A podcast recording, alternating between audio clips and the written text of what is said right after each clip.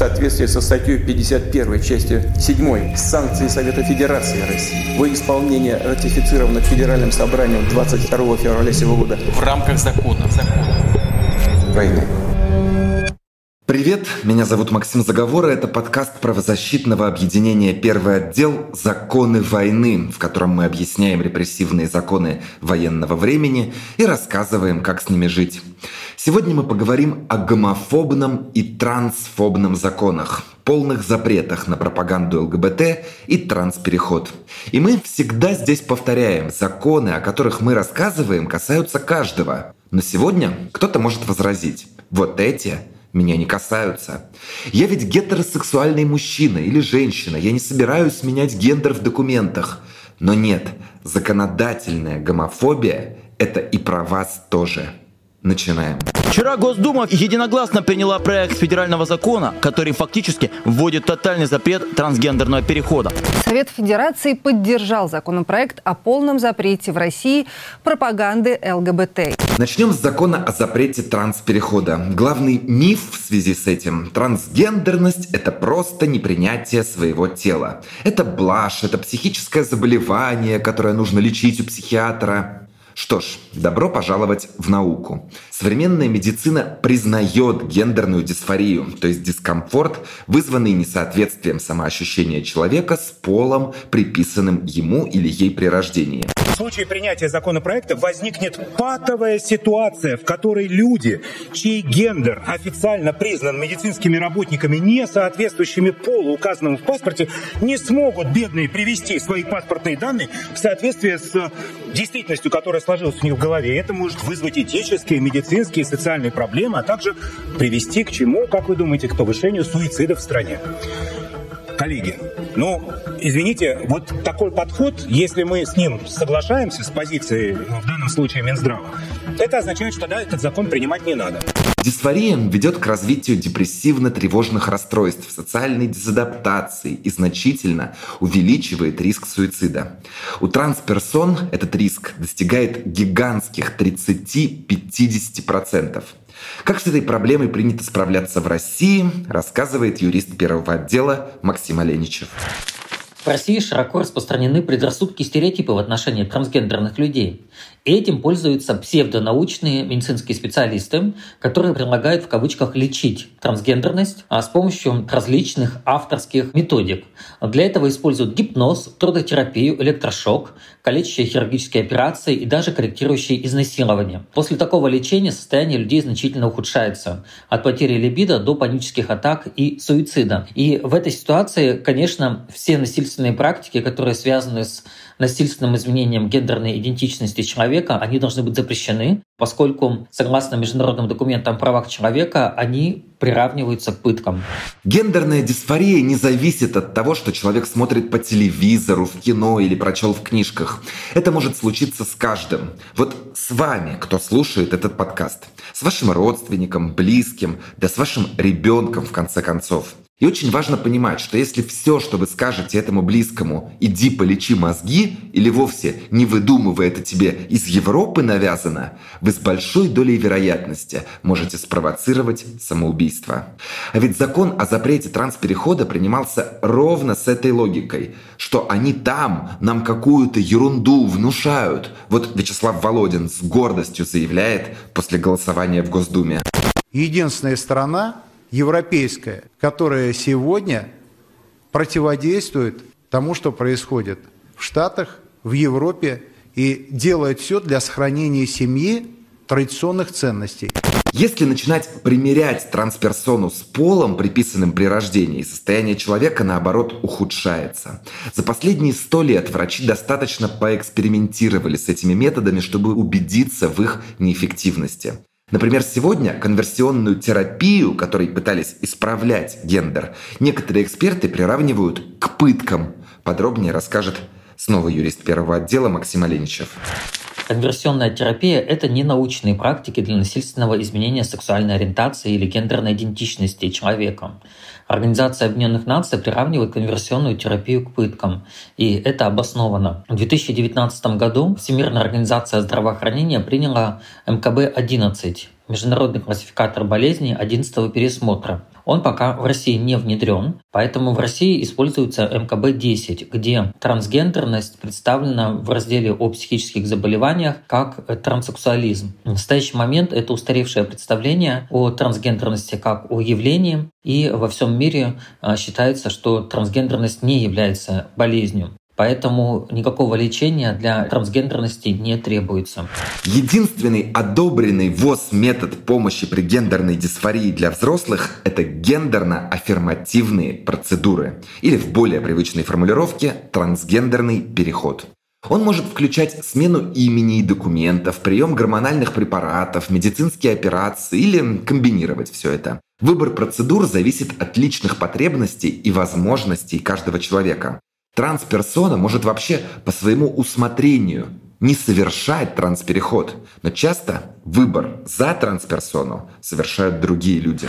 Как ни странно, инициаторами в России конверсионной терапии являются родители в отношении своих детей. Либо тех, кто не достигли возраста 18 лет, либо тех, кто достигли уже совершеннолетия, но находятся в зависимости от родителей. В этом случае родители, которые не согласны с трансгендерностью своего ребенка, обращаются в психиатрические больницы, где псевдонаучные специалисты против воли трансгендерного человека держат их в психиатрической больнице, колют препараты, не выпускают за пределы психиатрической больницы и не допускают ни родственников, ни знакомых, ни друзей в психиатрическую больницу для поддержки трансгендерного человека. По сути, человек держится в заключении без какого-либо приговора суда и в нарушении российского законодательства. Теперь законодательство ужесточилось полным запретом на транспереход. Специалисты отмечают, закон написан не научно, не продуманно, он даже в формулировках, но просто слишком короткий и ничего не учитывающий для такой важной темы. При этом писали законопроект огромным коллективом, и в этом есть политический смысл. Слово руководителю первого отдела Дмитрию Заирбеку. Список авторов огромный. 400 депутатов из 450. Такие документы на сленге законотворцев называют братскими могилами. Их обычно придумывают где-то в глубинах администрации президента, а потом заставляют вписаться вообще всех депутатов, чтобы продемонстрировать единство рядов и всеобщую поддержку. И заодно похоронить их репутацию, потому что после принятия таких законов уйти в оппозицию уже точно не выйдет. И это, кажется, главная причина, почему такие законы принимаются. Политическое берет верх над человеческим, над научным, над гуманистическим. И люди, по факту являющиеся мужчинами, должны жить с женскими паспортами и наоборот. Максим Оленичев подробнее. Если трансгендерная персона до 23 июля 2023 года сделала хирургические корректирующие операции, то после этого она может по заключению специальной комиссии сменить документы. В остальных случаях смена документов в России для трансгендерных людей, к сожалению, запрещена. Кроме того, этот закон запретил получение гормональной терапии трансгендерным людям, которые не сменили документы, и также запретил корректирующие гендерно-аффирмативные операции для тех людей, которые не сменили документы. Но российские законодатели пошли также дальше. Они применили в Семейном кодексе норму, согласно которой, если человек совершает трансгендерный переход, то его брак в России не будет признаваться, он будет аннулироваться. Также депутаты запретили социальное родительство для трансгендерных людей. Им запрещено с 24 июля 2023 года быть усыновителями, попечителями и опекунами. Безусловно, эти меры направлены на дискриминацию трансгендерных людей, на создание искусственных исключений для них в российском обществе. И эта ситуация не имеет ничего общего с соблюдением прав человека. Этот трансфобный закон, безусловно, должен быть отменен. И тут мы переходим к первому вопросу от наших друзей службы поддержки. Напоминаем, что мы делаем подкаст «Законы войны» вместе с ними. Служба поддержки – это проект, который консультирует людей, оказавшихся в трудной ситуации из-за российского вторжения в Украину. Каждый день им приходят десятки вопросов и запросов, на которые мы отвечаем в том числе и здесь. И вот вопрос как раз связанный с транспереходами и документами. А еще с войной, как все сейчас с ней связано. Трансперсоны в России всегда были очень уязвимой группой. После принятия новых дискриминирующих законов все стало еще хуже. И все это на фоне войны. В службу поддержки обратилась женщина, которая сейчас проходит заместительную гормонотерапию. Но для российского государства по документам она мужчина с категории «Б», годный для мобилизации. И вот вопрос, как в такой ситуации получить загранпаспорт, чтобы можно было запросить убежище в Евросоюзе. Слово опять юристу первого отдела Максиму Оленичеву. В этой ситуации трансгендерной женщине нужно обратиться в подразделение МВД за получением заграничного паспорта. А, ей будет выдан заграничный паспорт с указанным мужским гендером. К сожалению, поскольку в России существует закон о запрете трансгендерного перехода, то получить э, женские документы в настоящее время невозможно, если до 23 июля 2023 года не были внесены изменения в ЗАГСе, в документы и не изменен э, гендер именно в тех документах. Получив загранпаспорт, можно получить визу одной из европейских стран и попытаться прямым рейсом или с пересадкой, которую можно будет объяснить, добраться до этой европейской страны и там запросить убежище. На самом деле убежище — это последняя форма для легализации в другой стране, поскольку тем людям, которые сталкиваются с необходимостью получения убежища, приходится длительное время проживать в лагерях для беженцев, сталкиваться со значительными ограничениями, с фактически отсутствием каких-либо доходов и запретом на работу. Некоторые заявки на беженство могут рассматриваться годами, и в этой ситуации нужно много раз подумать, прежде чем прибегнуть именно к необходимости получения убежища в европейской стране. Кто-то сейчас может сказать, да человек специально может стать женщиной, чтобы в армию не ходить.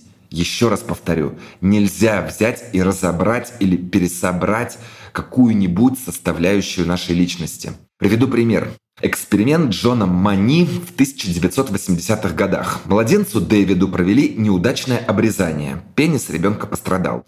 Врачи и родители решили вопрос радикально. Сделали Дэвида девочкой, сформировали вагину и начали воспитывать в женской роли. Но ничего хорошего из затеи не вышло.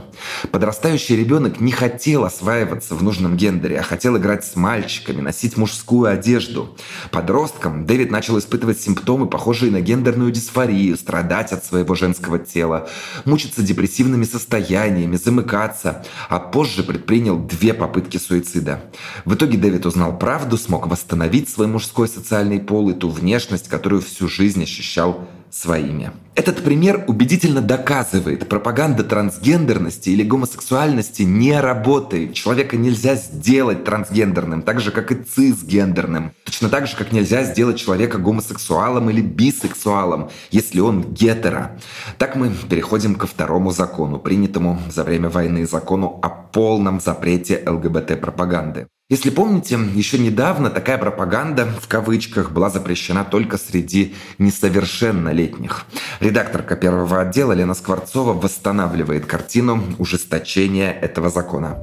Попытки узаконить гомофобию предпринимались с самого начала 2000-х. В апреле 2002 года депутат Геннадий Райков выступал с инициативой, цитата, «о запрете пропаганды в СМИ сексуальных извращений». В ответ на это через месяц депутат от ЛДПР Митрофанов предложил отправлять лесбиянок в колонию на срок от одного года до пяти лет, потому что, по его мнению, они негативно влияют на демографическую ситуацию в стране. Эти законопроекты не были приняты. Спустя четыре года депутат Александр Чуев предпринял попытку лоббирования законопроекта об уголовной ответственности за ЛГБТ-пропаганду в публичных выступлениях и СМИ. Чуев предлагал ввести в Уголовный кодекс статью с формулировкой «Пропаганда гомосексуализма, содержащаяся в публичном выступлении, публично демонстрирующемся произведении или средствах массовой информации, в том числе выражающаяся в публичной демонстрации гомосексуального образа жизни и гомосексуальной ориентации, наказывается лишением права занимать определенные должности или заниматься определенной деятельностью на срок от 2 до 5 лет. Но узаконили запрет на ЛГБТ-пропаганду только в 2013 году. Тогда в КОАП появилась статья 6.21 «Пропаганда нетрадиционных сексуальных отношений среди несовершеннолетних». Раньше она предусматривала штраф до 100 тысяч рублей для физических лиц и до миллиона рублей для юридических лиц, а также приостановку деятельности компании и выдворению из страны иностранцев, которые совершили правонарушение. Сейчас возможные штрафы увеличены. К примеру, юрлицо может получить штраф до 5 миллионов рублей, а также появилось наказание в виде административного ареста. В 2022 году из статьи 6.21 КОАП убрали упоминание про несовершеннолетних. То есть теперь пропагандировать в кавычках гомосексуальные отношения нельзя и для взрослых. Также появился запрет на пропаганду смены пола и педофилии, которая направлена на несовершеннолетних. Для этого в кодекс ввели две новые статьи 6.21.1 и 6.21.2. Уголовной ответственности за повторное нарушение этих статей пока нет.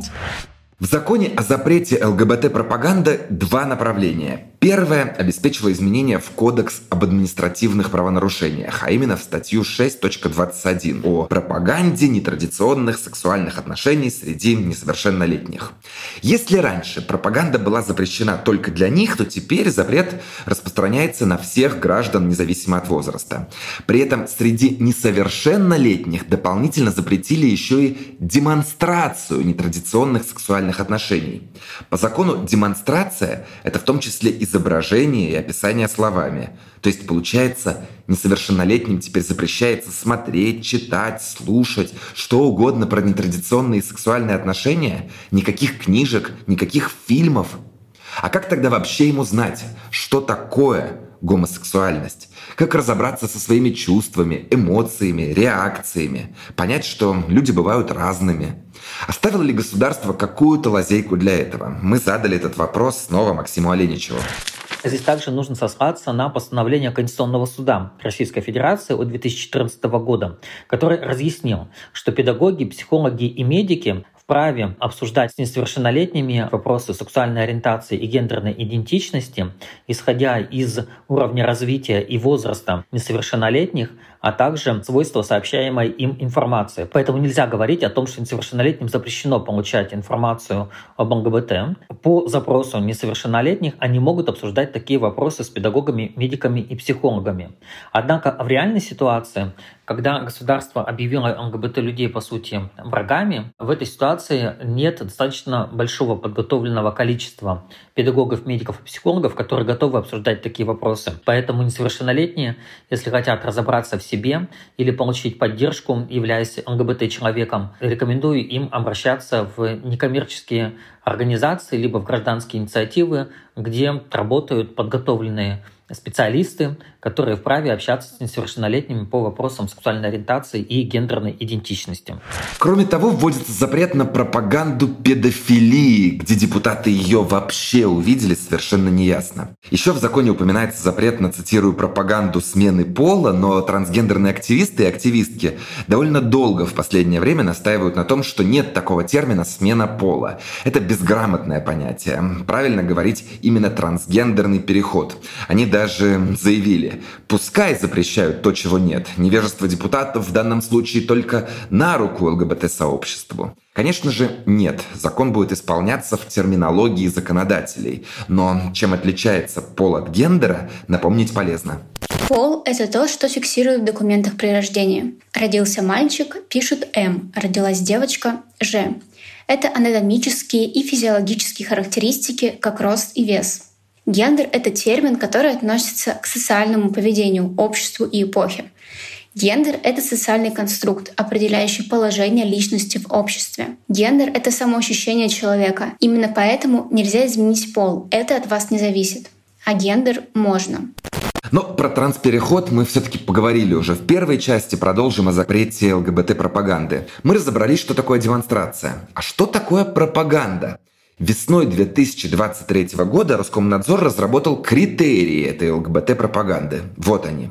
Итак, согласно приказу Роскомнадзора, блокировать будут ресурсы, содержащие информацию, которая, кавычки открываются, пропагандирует нетрадиционные сексуальные отношения и или предпочтения, педофилию, смену пола. А именно, убеждает в привлекательности и допустимости сексуальной связи с несовершеннолетними или содержит сведения о положительных аспектах такой связи убеждает в привлекательности нетрадиционных сексуальных отношений и формирует положительный образ ЛГБТ-персон в связи с их нетрадиционными сексуальными предпочтениями.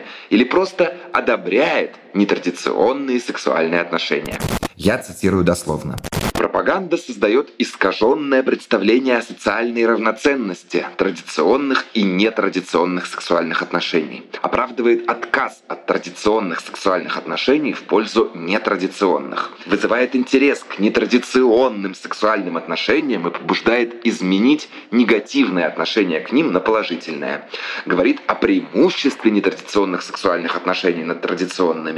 Формирует положительное отношение к совершению трансгендерного перехода. Слово Максиму Оленичеву. Один из критериев Роскомнадзора — это искаженное представление о социальной равноценности традиционных и нетрадиционных сексуальных отношений. Причем под нетрадиционными сексуальными отношениями государство понимает и гомосексуальные, и бисексуальные отношения. И в самой этой формулировке уже заранее заложено неравное отношение к разным людям, гражданам своего государства. В данном случае как раз проявляется дискриминация в отношении ЛГБТ-людей, потому что из-за действующих в России законов они не могут свободно распространять информацию о себе, о своей деятельности, деятельности, поскольку за это их будут привлекать к административной ответственности. Кроме того, критерий Роскомнадзора позволяет блокировать информационные ресурсы в России, которые пишут про ЛГБТ, либо оказывают им психологическую, юридическую помощь и иные виды помощи. В этой ситуации само по себе упоминание об ЛГБТ-людях может привести к тому, что Роскомнадзор потребует от провайдера удалить информацию с сайта об ЛГБТ. И если провайдер либо владелец сайта никак не отреагирует в течение суток с момента такого требования, то Роскомнадзор может нести такой сайт в реестр запрещенных сайтов. И снова мы отвечаем на вопрос, почему это касается каждого. Даже если вы не ЛГБТ-персона, жизнь которых, понятно, становится невыносимой в гомофобном обществе. Но этот закон лишает вас значительной части мировой культуры. Редакторка первого отдела Лена Скворцова вспомнила, какие произведения искусства были запрещены или удалены из публичного доступа за последнее время из-за этого закона. 19 января 2023 года источники ведомостей сообщили, что под запрет попадут фильмы «Горбатая гора», «Назови меня своим именем», а также сериалы «Сексуальная жизнь студенток» и «Будет больно». Сейчас их невозможно посмотреть на российских видеосервисах. Пострадали некоторые сериалы HBO, которые транслирует Амедиатека. К примеру, по информации Кинопоиска, хронометраж одной из серий «Эйфории» сократился на 18 минут, а большинство эпизодов стали короче на 5-10 минут. В сериале «Секс в большом городе» из русскоязычной озвучки исчезло слово «гей», а в «Белом лотосе» потерялась сюжетная линия с геями. Их называли просто мужчины. Также многие магазины убрали из продажи сотни книг. К примеру, роман «Лето в пионерском галстуке», а на издательство Popcorn Books возбудили административные дела. На прошлой неделе Роскомнадзор открыл на своем сайте форму для жалоб на ЛГБТ-контент, такой ящик стукачества. Со 2 сентября Роскомнадзор обещал начать блокировать сайты, которые в течение 24 часов после получения от ведомства уведомления не будут удалять ЛГБТ-контент. На момент выхода этого подкаста мы не знаем, какие именно сайты уже заблокированы и заблокированы ли хоть какие-то. Очевидно, что форма Роскомнадзора и закона о запрете ЛГБТ-пропаганды может использоваться и в качестве политической цензуры. Максим Оленичев подробнее. Безусловно, законы об ЛГБТ-пропаганде являются актами цензуры. Мы можем посмотреть, как изменился книжный рынок в стране.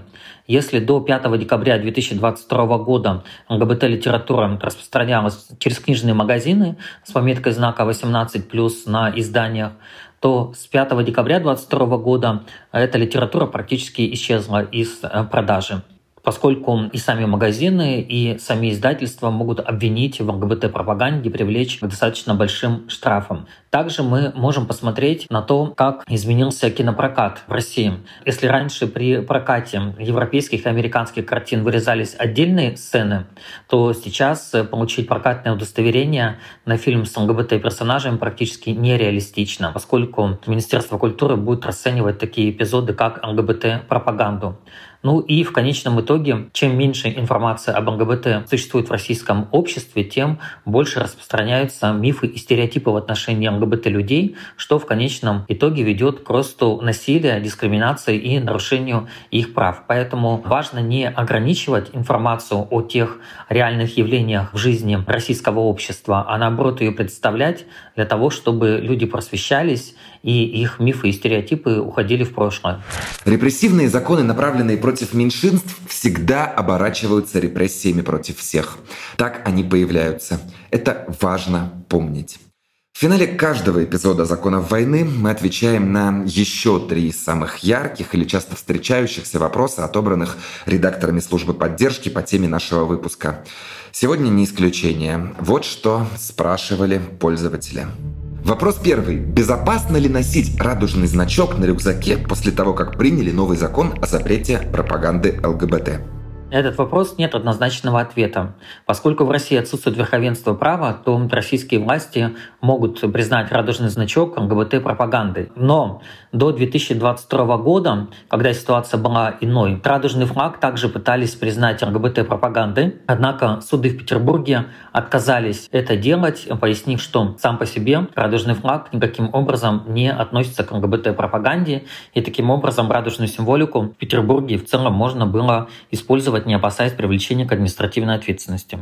Вопрос второй. Можно ли продавать через Авито и пересылать по почте России ЛГБТ-литературу от физического лица? Что может быть за это по новому закону?